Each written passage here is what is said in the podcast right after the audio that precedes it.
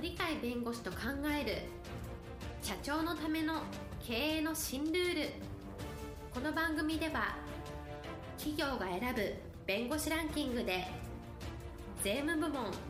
1位に輝き70冊以上の本を出版し多くの経営者を支えてきた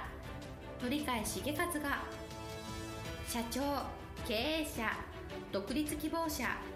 起業家のための経営の新ルールについて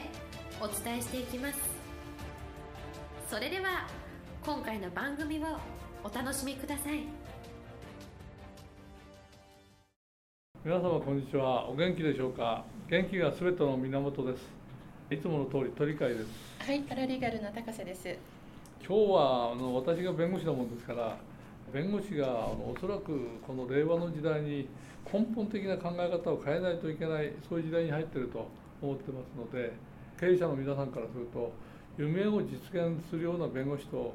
それとあんまり関係ない弁護士がいるんだねっていうそこのところを申し上げたいので今日のテーマは夢を実現する未来を作るなら弁護士を使えとこういうテーマにしました。はい、えー、今日のテーマ「夢を実現する未来を作るなら弁護士を使え」ということなんですけれども、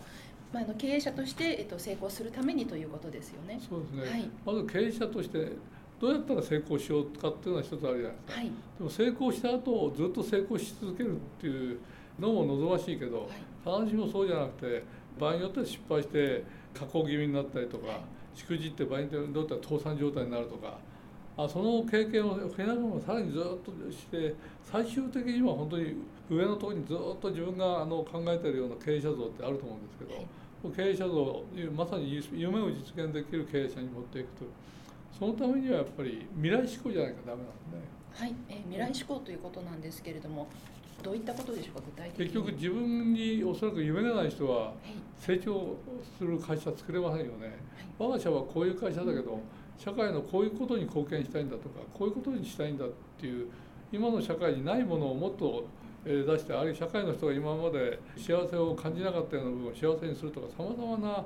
夢を考えてその夢を実現するためにどうするかっていうのをやってるのが経営者だと思うか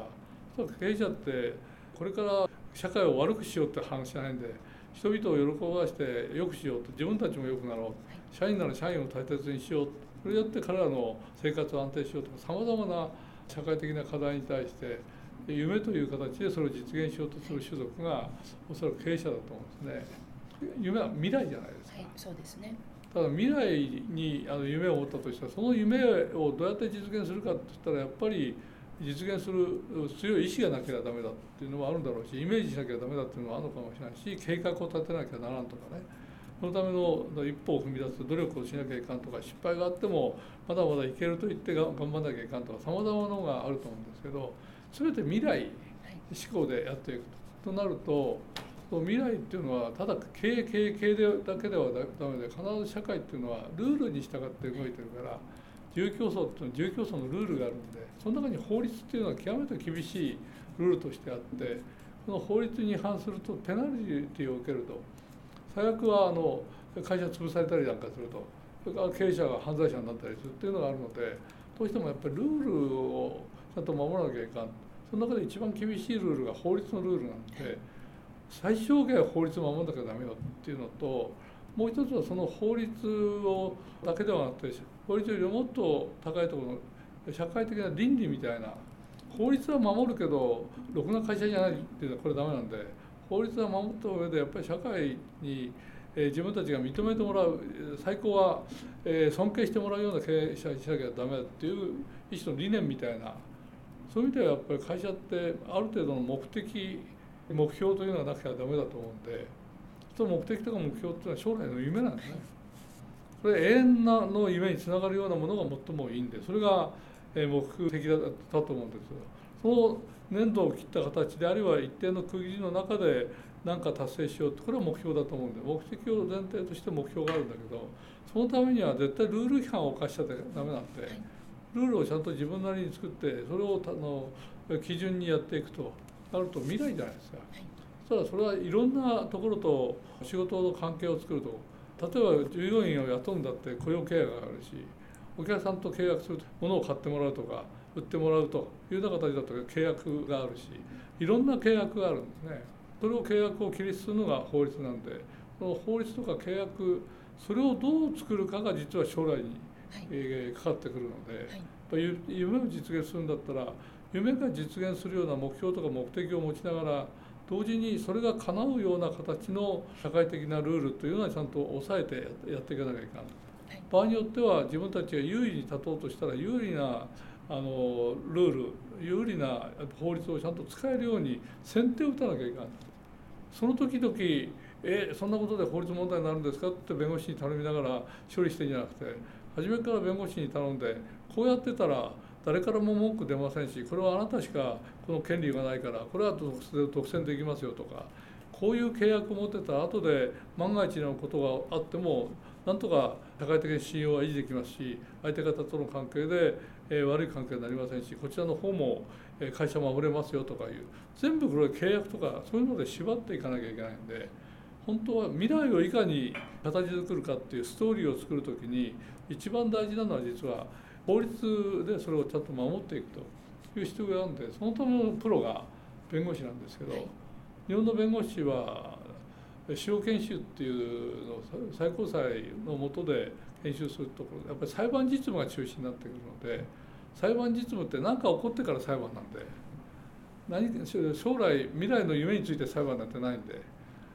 必ず現実の問題として裁判が起こるとなると過去の処理の問題なんですね。そうするとこの過去の処理に関わってたら実は未来こういうことをやりたいよっていう目標とか目的から全然支えにならないようなかえってそれを邪魔するような紛争が常に出てくるというのがあるのでこの弁護士はそういう処理をしなきゃいかんという職業であるか確かだからそれも必要だしその知識は大事なんですけどその知識を将来こんなあの混乱を起こって会社が困ったようなことになるあるいはお客さんから非難される社会から怒られるそういうことがないようにあらかじめもうストーリーを作っておいて夢が達成されるストーリーの中でどういうことをやればその夢を壊されなくて実現するように社会から非難されないように社会から尊敬されるような会社をずっと維持できるようにするにはどうしたらいいかっていうのをあらかじめ設計していくのが弁護士なんですね。そうですねあの日本の弁護士というとやはりあのおっしゃったようにあの司法研修所であの裁判の,、はい、勉強されて、まあ、紛争解決型といいますか事務処理型といいますか、はい、どうしてもそういったイメージがありますけれども、えーと、実はそれだけではなくってそこから得た知識を持ってその未来志向夢の実現のために生かしていくというそういうことですか、えー、ということかというと日本人は意外とあの性格的にそんなに、えー、荒々しい性格がなくて、はい、おおなんか温和な民族だし、平和の国じゃないですか、それを誇りにしてるわけだけど。そこでは信頼関係が意外とあるからいかになんだこんなことをしひどいことをしないだろうとかいうのは意外と通用する社会なのでだから万が一の時にはほとんど備えなくてもなんとかなった社会、これからもそういうところが多いと思うけどところが万が一を許さないっていう、えー、例えば一番分かりやすいのはアメリカなんですけどアメリカは誰か移民が作った国に本国では虐げられた人たちが来てるわけだから。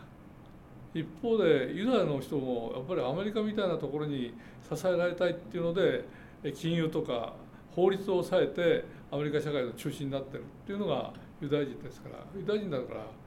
この国にいたらこの国でいろんな法律とかそのその通りやったら契約書をちゃんと作ってたら自分たちの安全の保障できて安心なっていう安全と安心というのを全部ルールに委ねて特に法律とか契約に委ねてやってるから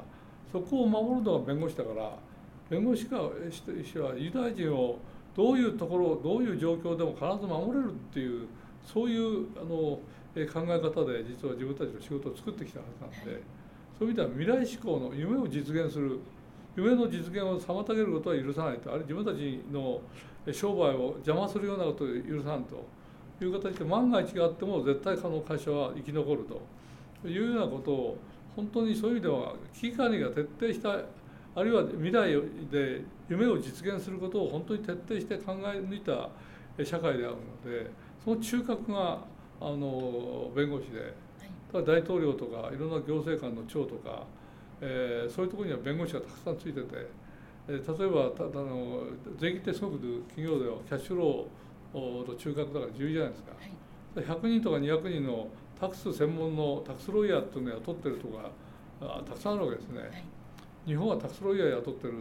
法律事務所一箇所もないですよ。そうなんですね、はい。だからこれではもう差がついちゃうんでやっぱそういう意味では未来志向の経営者でこれからちゃんと安全にしかも、えー、成長することを確実に将来を担保してもらうっていうんだったらそういうそういう発想の未来志向型の弁護士をいかに自分の身近に置いて事前に相談して未来についての相談をしていくのかっていうのが一番大事なので、はい、